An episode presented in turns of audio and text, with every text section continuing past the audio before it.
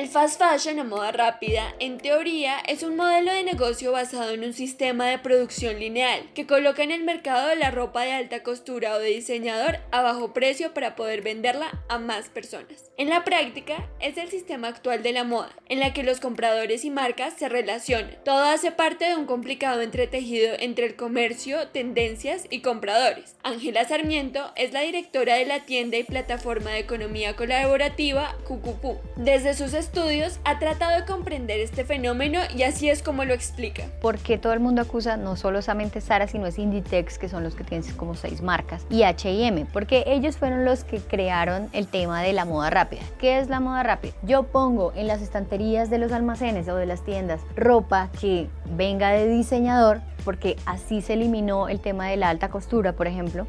Entonces contratábamos un diseñador famoso y decimos, listo, vamos a sacar tantas piezas de, este, de, esta, de esta colección de este diseñador famoso. Pero para que esto no cueste como la alta costura, necesito abaratar los costos ahí para atrás. Entonces, ¿qué era abaratar los costos? Me voy a maquilar a países que me cobren menos, entonces 15 céntimos una camiseta. Eh, la tela tiene que ser un poco más barata, tiene que durar menos porque la gente necesita comprar, comprar, comprar. Y además es la presión al consumidor, es pongo en la estantería, pero solamente me va a durar 15 días. No la compraste, ah, se acabaron las piezas. Entonces la gente tienen la necesidad de ir a comprarlo ya y ya y ya. Eso es la moda rápida. Aunque parece un concepto distante de la realidad colombiana, la experta en sostenibilidad explica que es más cercano de lo que parece. El madrugón es de los chinos. El madrugón ya la mayor parte de las eh, cosas que venden en el madrugón es de los chinos. Por eso valen 5 mil, 10 mil pesos. Es la misma estrategia. O sea, ¿qué pasó con los chinos? Pues ellos aprendieron a maquilar las cosas de otros y ahora están haciendo lo mismo, el mismo modelo en China, pero pues lo venden sin marca. Y, pero da lo mismo, o sea, igual están utilizando malos materiales, igual están eh, maquilando súper barato. Imagínate cuánto, o sea, ¿por qué una prenda, un vestido puede costar 10 mil pesos después de haber viajado por medio planeta? O sea, ¿cuánto es el valor real de ese vestido? Cuántas personas tuvieron que estar detrás produciendo un montón para poder lograr una cantidad de, de estas prendas, ¿no? Entonces, obviamente estoy en contra del madrugón.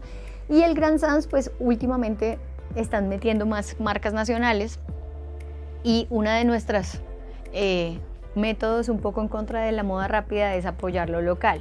Cuando apoyamos lo local, pues estamos, la, la moneda, el dinero se queda dentro del país, no se va para las marcas de afuera. Eh, estamos apoyando un poco que crezca la industria. El fast fashion vendió la idea de la democratización de la moda, por lo que cualquier persona, sin importar sus ingresos, podría participar en una de las industrias más lujosas. Sin embargo, no es así. De hecho, la moda hoy en día igual no se para. O sea, igual tienes una, una chaqueta de jean que la vende... ¿Quién? Mm, Estela McCartney que es la misma chaqueta de jean, solo que tiene la marca de eh, Stella McCartney y cuesta 500 euros. Y tienes una chaqueta de jean de Levis y te cuesta 100 euros.